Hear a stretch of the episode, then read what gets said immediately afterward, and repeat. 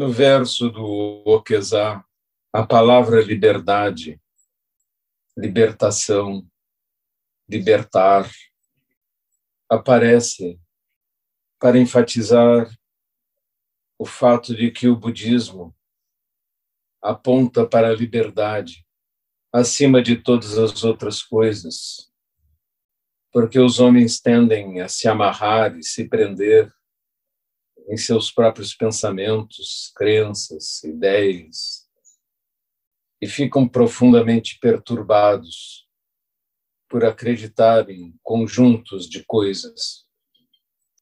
Se observarmos toda a civilização, veremos que sempre foram construídos mitos para que os povos pudessem se identificar, mitos para seguir, para acreditar em si mesmos como especiais.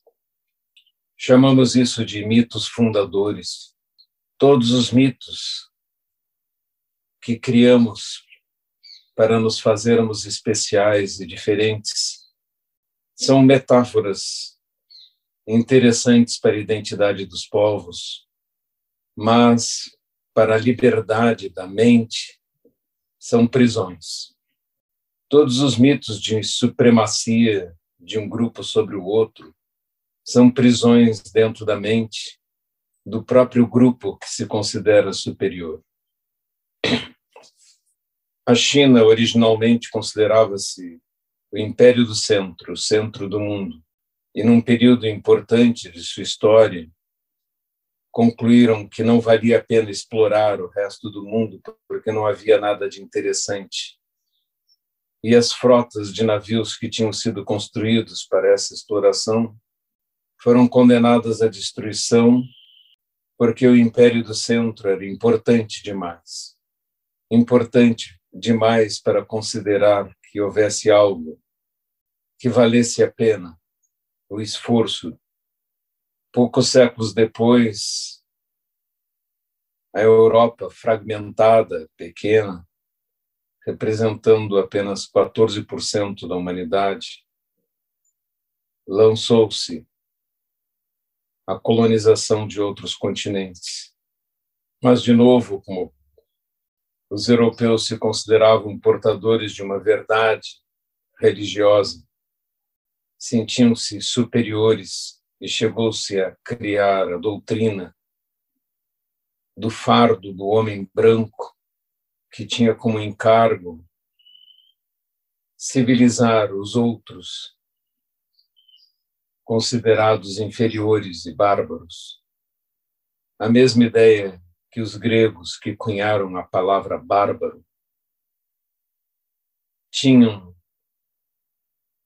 dos outros povos, aqueles que não sabem falar direito, que balbuciam, e por isso bárbaros.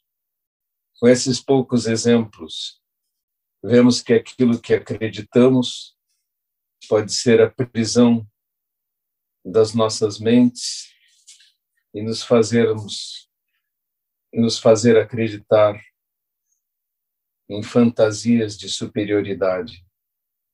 Da mesma forma, o homem acreditou na sua superioridade sobre todos os outros seres. Acreditou que a terra era para si mesmo, que os animais eram seus servos, e ainda acreditamos que podem ser mortos à vontade para nosso prazer não o vemos como seres, mas como alimentos, ou mesmo como perturbadores e ocupadores de espaço.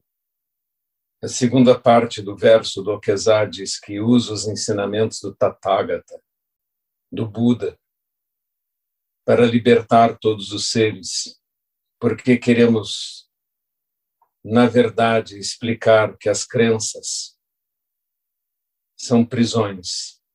Em última análise, nos aprisionamos até mesmo na crença de que somos separados, únicos, diferentes, E essa crença nos separa de todo o resto. Essa formação mental, essa percepção que nossos sentidos propiciam, separa o homem do universo inteiro,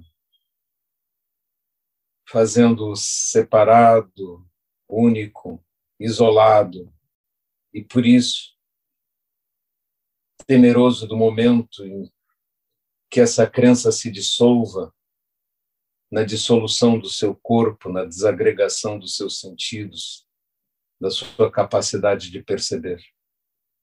Essencialmente, como budistas, sentamos em zazen para abandonar esta crença fundamental e todas as outras, todos os medos, os medos de anjos e demônios, de anjos com espadas flamejantes que nos expulsem de um paraíso, de demônios que nos tentem e conduzam ao mal, ao mal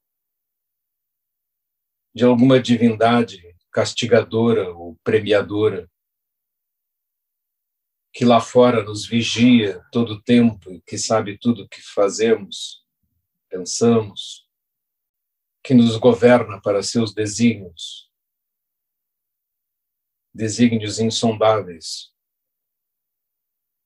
para a ignorância dos seus próprios criadores. Então sentamos em zazen para nos libertar, para compreender que tudo isso foi criado, que é mito, que é metáfora interessante para a civilização, mas que não é essencialmente nenhuma verdade. Sentamos em zazen para perceber que somos pertencentes a um grande universo, que somos manifestações de sua essência, que vida e morte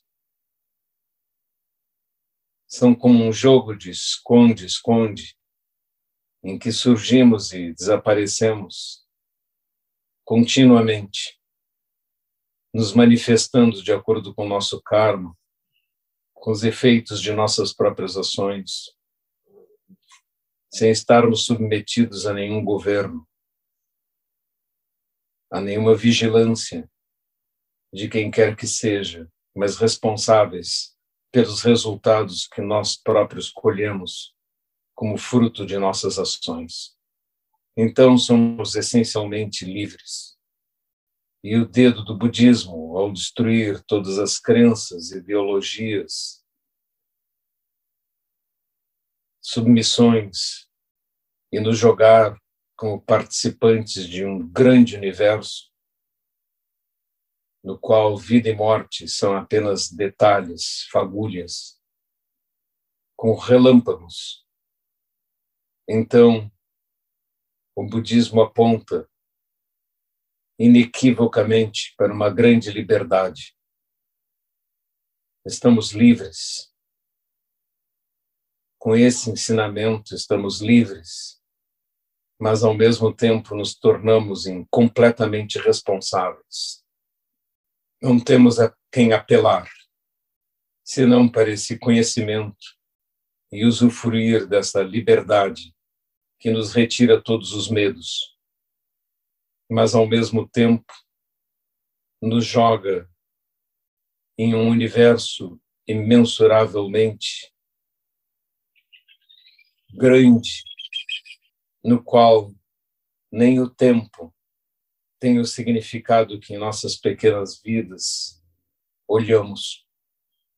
Se formos capazes de perceber isso, estaremos, de um lado, livres de um outro cheios de imensas possibilidades, porque entre nós e o universo inteiro não há limite algum.